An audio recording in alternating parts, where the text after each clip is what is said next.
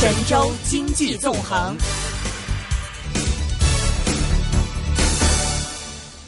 神州经济纵横，我们来看一下五一之后楼市的一些情况。我们现在电话线上是接通了对外经贸大学公共政策研究所的首席研究员是苏培科先生。苏先生你好，先生你好。嗯，你好，主持人。嗯，啊、应该是五一的时候，来自万科的毛大庆经理的一句话是震动了呃整个一个市场吧。基本上他呢，这个有一篇的讲话呃，这个流出来是说呢，全国房地产将下行，那么基本上这个态度是比较悲观的。而且其实在一些数据上，我们也可以印证啊，比如说今天也是有一些数据出来说，嗯，这个呃签约量啊是下跌了三成多啊。我想先问一下，就是苏先生，现在内地的楼市的一个整体的一个气氛，的确是像我们在数据上和我们在这个这篇流出来的讲话里面看到的那样，是比较惨淡的吗？呃，今年的话，就是尤其是春季以来的话，中就是中国内地的房地产市场的话，呃，确实不像以往那么活跃，因为呃无论是成交或者是那个周周边的朋友卖房子的这种，都是折价出售。那么这种气氛呢，是给就是好像似乎就是价格标的很高，但是有价无市这种状态的话，可能在最近这一段时间非常明显。那么对于房价就是或者是对楼市的状况呢，不光我们看是房地产企业。企业的这种就说是担忧，那么实际上的话，嗯包括学界啊，还有一些就是这个老百姓普遍都都都认为，房价现在的话就是是是有点有点有点有点确实有点高了，因为毕竟的话，这个收入水平的话还是相对跟这个房价收入比之间的这种还是还是有差距的，所以的话，房价太高的话呢，大家是承受不了的。那么现在的话。普遍有这种担忧，我觉得这个可能是是就是包括房地产企业自己的话，包括万科自己，我觉得也是相对比较理性的。他们在这个一般的这种大潮，就是感觉类似于自己比较悲观的时候，或者是对房地产市场不看好的时候，他们行动比其他人都是早的。就比如说，他采取一些其他新的措施，呃，一些降价或者是一些其他的一些折让的折折折价的方式来处理它的存量盘，然后处理差不多了之后呢，其他人才开始才意识到。所以在这一块的话，我觉得这个呃，就是房价的，不管是调整还是怎么个方式，那么肯定是就是这个，让他自己这样说的话，我觉得他已经肯定做好这样的准备了。对，嗯，其实我记得去年的时候，就是去年年初啊，甚至到年中的时候，这个地产的情况还都相对比较旺嘛。呃，当时我记得成交量也是蛮大的，然后那个房子经常出现这个日光盘啊之类的，而且当时我记得特别清楚，我跟内地的一些朋友聊天，他们说他当当时买房子要托要要托关系去买房子，不是说你有钱才能买到房，得托关系去买。但好像马上到今年年初，马上有一个很大一个逆转啊！你觉得这个市场情绪的这种逆转，主要这么快的一个逆转，主要是什么什么原因呢？呃，内地楼市的逆转有几个因素吧，就是嗯首先的话，大家以前都不太相信基本面，就说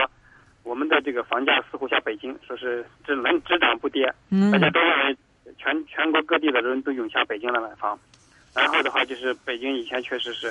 买房这种楼盘只要推出来之后，大家都去买，嗯，然后结果的话搞的就是给限限限购啊之类的一系列的这种措施。嗯那么现在的话，实际上的话，大家慢慢的清醒的意识到，而且说的人也越来越多。就比如说对未来房地产的预期，因为跟经济的基本面它是是是是应该说是相对比较一致的。就是中国经济如果这个增速出现出现减缓的时候，嗯或者是这人口的老龄化到来啊，或者是人口红利的消失，那么对于房价、房地产的影响的话，确实是比较明显的。那么大家可能慢慢都意识到这个问题了，不可能只只有只涨不跌的价格。嗯所以它这是一个很关键，就是大众的心理预期。那么另外一个的话，就是可能跟就是内地的，就是包括政府的、中央的一系列的对这个，我们看到最近的话，一系列的措施就是打击这种贪污腐败啊，还有一个这个类似于对这种不动产的这种以后的这种登记，还有这种透明的这种财产透透明的这种制度，肯定是慢慢是要推进的。那么这个可能是一个，我觉得也是一个大家影响是，尤其现在的房子，或者是之前都是抢购的房子的话，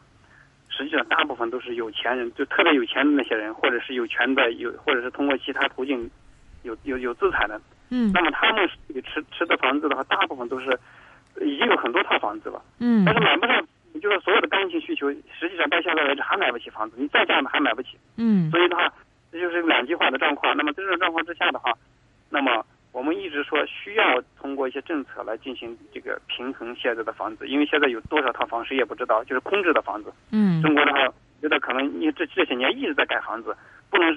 不可能说是这个房子越盖还还越不足了，这个可能是是一个一个一个误区。所以的话，就是这种情况之下，嗯，供与需之间的话，可能就是如果你这个从量盘释放出来的话，那可能是对需求这一块整个的一个平衡。然后另外的话，这个这个市场的状况肯定也会发生影响的。我觉得这个是大家慢慢可能想清楚的一个很关键的因素吧。明白，呃，其实说到这个内地楼市的话，因为一直有一种声音是说，这个中国的刚需是很旺盛的，所以才令到说这个中国楼市一直是有一个，一直是基本上出现一种只涨不跌的一种情况嘛。那么，据您现在的一个观察来说，现在刚需对于楼市的这个支撑作用还能有多少？中国的刚需内地的现在刚需的话，我觉得应该是有限的，因为首先就说是真正想买房子的人的话，那就是呃我们在这一块儿的话，就是就是你要说在北京买房子，确实有想人想买房子的，那未必能买得起，因为现在的价格涨到这样这样的程度。嗯那么这这种状况之下的话，我们说所谓的刚需，就说你首先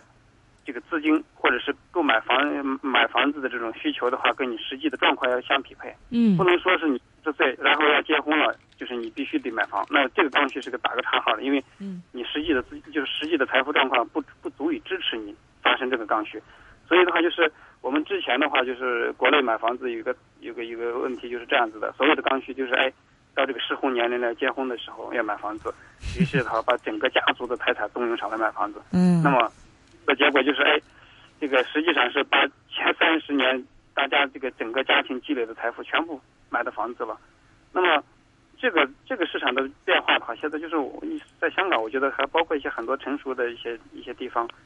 那么买不起房的话，那你就应该就是比如说租房啊，或者是住一些就是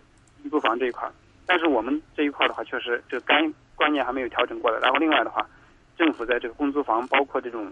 呃呃保障性住房这一块的供给，它嗯这个力度不够，那么导致的结果就大家就觉得这个嗯是不是必须得买房？所以这个嗯刚需这一块，我刚需的认识的话，也有很多的误区吧。嗯然后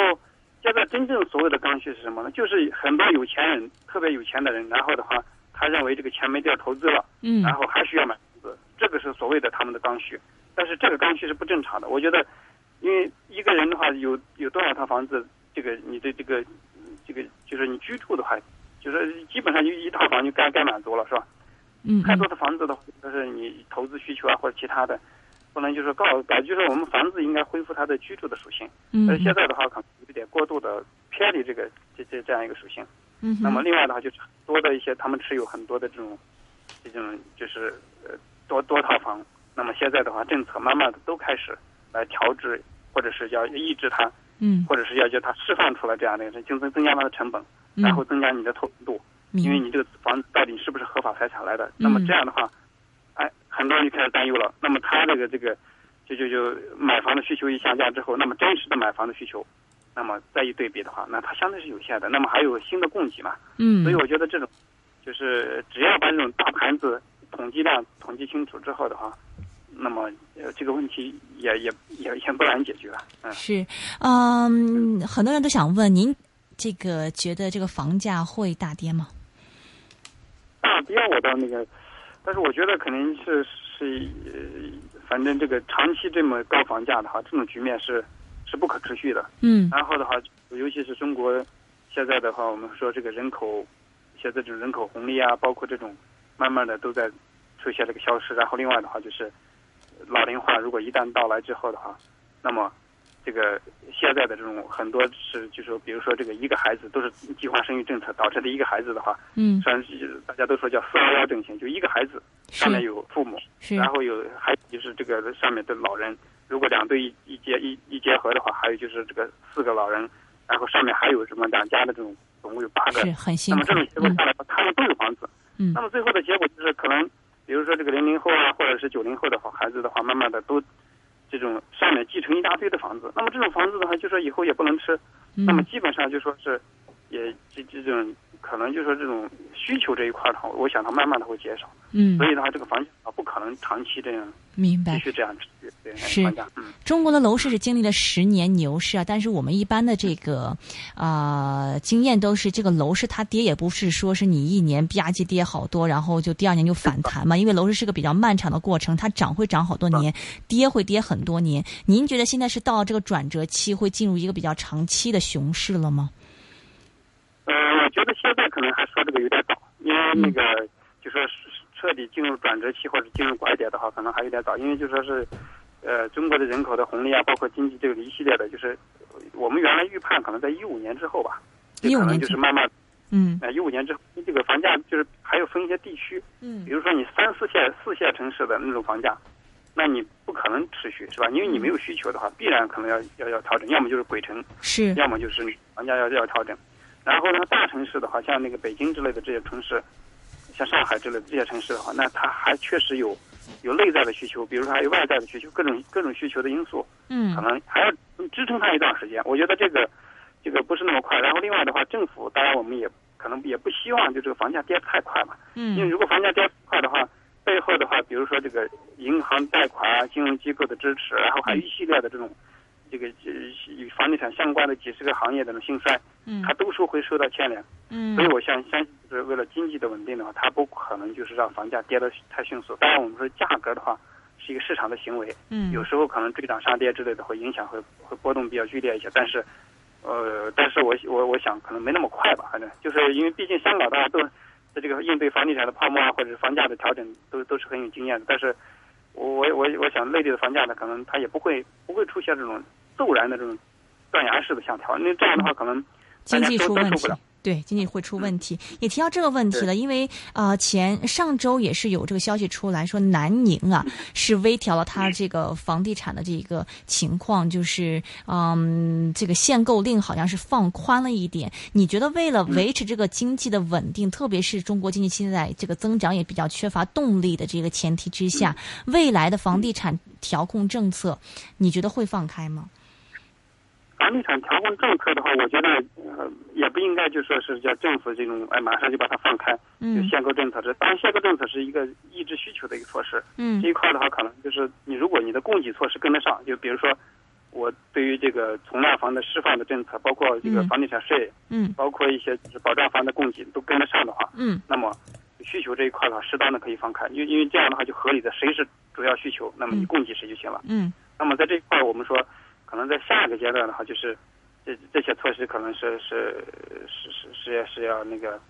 呃，是是要出来。嗯。呃但是暂时不会，您觉得？啊，暂时对，暂时的话，可能就是一个一一个过程吧。明白，嗯好的，非常感谢是来自对外经贸大学公共政策研究所首席研究员苏培科先生点评一下内地楼市的情况，谢谢你苏先生，